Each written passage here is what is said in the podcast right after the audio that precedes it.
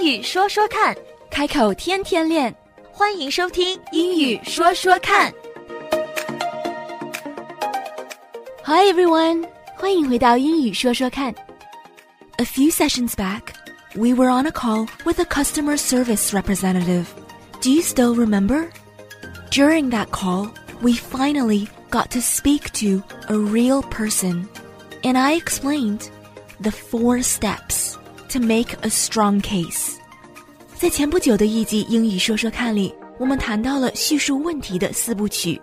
当时是用来跟客户服务热线的人沟通，但是其实这种方法是在生活里可以派上很多用场的，不知道大家还记得吗？Number one，第一点就是要讲清这件事情发生的时间，the date when the problem occurred，the date of the disputable charge。Number two，第二点要简单的概括一下，在这一天发生了什么事情，simply。Give an account of what happened on that day. 第三点，Number three, explain what you did on your part to address the problem. 说明一下，为了解决这个问题，你都做了些什么。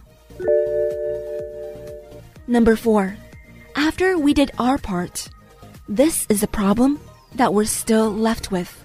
当我们尽了自己的责任之后，这是如今我们还在面对的问题。So after we gave an account of where we're at right now through these four steps, what happens next? How did she respond? 在我们叙述过我们的问题之后呢，客服人员是怎么样回应我们的呢？Let's get back to the call. 我们一起再回到线上。 Let's get back to the call. Okay. Have you tried to cancel it on your account, on your app? Right, Or yeah, you're I not can, an app, but- I can cancel it. The canceling it is not an issue, but I still would like my refund. Okay. No, I just wanted to make sure that Oh. it was that you were able to cancel, that they're not continuing to bill you. But we can definitely assist with. Uh, Yeah, no, this was a yearly charge, so this was like a one-time deal for the year. So it's definitely canceled, and I actually removed my payment from them. Um, Okay. So it's not going to be a recurring thing, but I would still like to resolve the issue with getting the refund back. Okay. So I'm going to go ahead and process the dispute. Just bear with me one moment. Thank you. You're welcome. Was that clear for you? How much of it did you understand? 在这段话里，你听清楚了多少呢？After we made our case, she responded first with a question. Have you tried to cancel it on your account, on your app? 在我们讲述完我们的 case 之后呢，客服人员的第一个回应是一个问题，就是问我们，我们自己有没有试着在我们的账户上，在我们的 APP 上把这个不需要的服务 cancel 掉？Have you tried canceling it on your account, on your app? See, this is where the four-step process comes in handy because we already told her what we did to help with our case. 之前之所以跟大家介绍叙述问题的四部曲，就是因为客服人员总是会把问题再问回到我们自己身上，就像他回应我们的第一个问题，所以之前跟他叙述问题的时候用上了这四部曲，在这儿就帮上忙了。就像我说的， Right, Or yeah, you're I not an can, app, but- I can cancel it. The canceling it is not an issue, but I still would like my refund. This part is important because she asked a question that missed our problem. 这段话非常重要，因为她的问题忽略了我们目前仍然存在的问题，所以我的回答非常明确。Yes, I can cancel it. 是的，我可以把它 cancel 掉，但是 but canceling it is not the issue. Not the issue. 意思是不是问题。Canceling it is not the issue.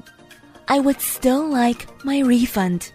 问题是我们想要把钱要回来，而不是我们在自己的账户上能不能把这项服务 cancel 掉。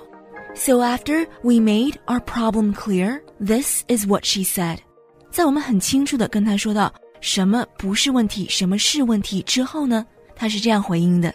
Okay, no, I just wanted to make sure that Oh. it was that you were able to cancel, that they're not continuing to bill you. But we Right. can definitely assist with.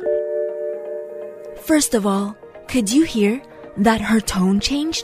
首先，你听得出来她的态度完全变了吗？在我们非常明确的跟她说什么是问题，什么不是问题之后呢，她的声音突然间暖了很多，而且她讲话的内容也没有一开始那么生硬。She said, "Okay, I just wanted to make sure." 在任何情况下，如果我们听到 "I just wanna make sure"，实际上都是在安慰我们。在这里，他的意思是。OK，我只是想确认这个公司没有再继续扣你的钱，所以立场还是站在我们这一边的。而且他还说了一句，But we can definitely assist with，但是我们当然可以帮你。But we can definitely assist you。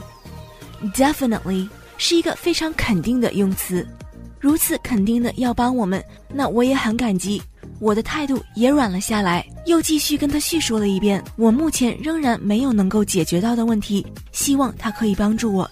No, this was a yearly charge, so this was like a one time deal for the year, so it's definitely canceled, and I actually removed my payment from them. Um, Okay. So it's not going to be a recurring thing, but I would still like to resolve the issue with getting the refund back. 这段话不但又叙述了一遍我已经做了的事情，而且我的最后一句话 I would still like to resolve the issue with getting the refund back.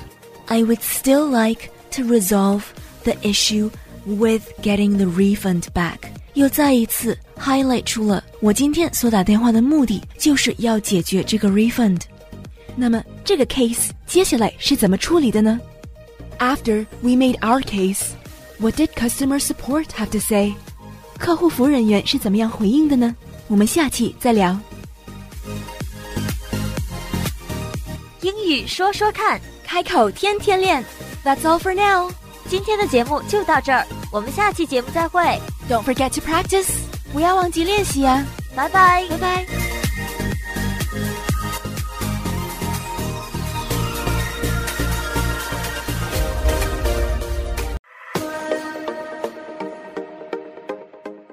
英语说说看，开口天天练。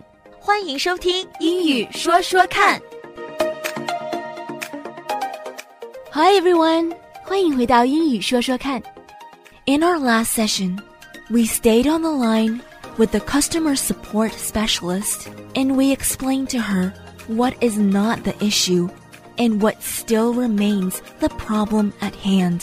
在上一期的节目里，我们在跟客服的沟通过程中，明确的说明了我们打电话的目的，什么是我们已经做了的事情，什么是依然存在的问题。 并且我们用了几个技巧来让对方的态度更缓和了一些。毕竟我们的目的是让对方站在我们的立场上来帮助我们，所以沟通技巧是非常重要的。Do you remember where we left off？你还记得我们最后的那段对话吗 I would still like to resolve the issue with getting the refund back. I made it very clear what I'd like to do, and that is to resolve the issue with the refund. 我非常明确地表达出了我打电话的目的。那么他是怎样回应我的呢？Let's get back to the call. 让我们再回到线上。Let's get back to the call. Okay, so I'm going to go ahead and process the dispute. Just bear with me one moment. Thank you. You're welcome. Great. No questions this time. 这次他的回应跟上次明显不同， 没有再问我们任何问题，而是说好，我会去马上处理这个问题。他跟我们说，She simply said, "Okay, so I'm gonna go ahead and process the dispute. Just bear with me one moment." 请稍等，Just bear with me one moment. I'm gonna go ahead and process the dispute. Just bear with me one moment. 这句话我们分为两段来理解。 首先，I'm gonna go ahead 是句口语，I'm gonna 是 I'm going to 是我将会去做的意思。Go ahead 在这里也并不是往前走的意思，而是马上做。连在一起，I'm gonna go ahead 意思是我会去马上做某件事情。Process the dispute。Process 是处理问题的意思，the dispute 是我们这个有争议的案子，因为我们之前也说了，我们的 case 是 disputable charges 有争议的费用，所以它 他在处理这个事件的时候，也会把它标成有争议的 case。这句话里用到最多的一个短句就是它开头那句 "I'm gonna go ahead." I'm gonna go ahead. I'm gonna go ahead. 我会马上去做某件事情。Go ahead 这两个单词如果单独用的话，它是有另外一种含义。Go ahead 单独讲出来，带着一种“那你做吧”这种态度。For example, whatever you wanna do, go ahead, do it. 你想做什么事情都可以，尽管去做，大胆去做。Go ahead，虽然它可以有着鼓励性的 tone，但是大多数的用法都是比较激将性的。Go ahead，你做吧，态度是比较轻率。但是回到我们这段对话里，I'm gonna go ahead，我马上就去做这件事情，表达还是非常诚恳的。所以这句 go ahead 用法是相当多的，我们还是需要根据 context，根据场景来决定这句话的意思是什么。And now, the second part of what she said was just bear with me for one moment. Just bear with me for one moment. Bear 在这里的确是 b e a r 熊的那个 bear，但是 bear with me 跟熊没有任何的关系，因为 bear 也是一个多义词。除了是熊的名词之外，bear 当做动词用的时候，它的意思是忍受、容忍。那么在这里，bear with me，它的意思实际上是 please be patient with me，please have patience with me，请耐心等我一下。bear with me 也是口语中经常会用到的这么一句话，它的意思虽然是稍等，但是如果我们想让别人等我们的话，bear with me 并不是最佳选择，因为 bear 作为动词，它的意思更贴切于容忍、忍耐，而不是等待。一般在我们处理一些事情的时候，想让别人对我们耐心一点，会用上这句话：“Bear with me.” For example, if someone is waiting for us as we're looking for something or as we're doing something else, we would say, "Please bear with me." 比如说，如果我们在找东西或者是做某件事情的时候，有人在等我们，那么我们会说一句：“Please bear with me.” Please bear with me. Getting back to our call，讲回到我们的客户服务热线。All in all，总的来说 ，It's been a successful call，可以算是一个成功的电话。And that's in large part because we were able to make a strong case with the four points and also with a sincere attitude。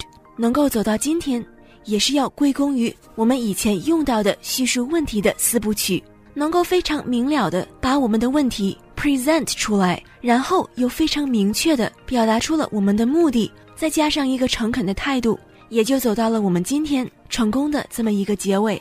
We also learned a couple of phrases that we can use in our day-to-day communications, such as "I'm gonna go ahead and do something," and also we learn how to use the phrase bear with me. Both are very helpful phrases in real life. 除此之外呢，我们还学到了两句生活上非常有用的口语。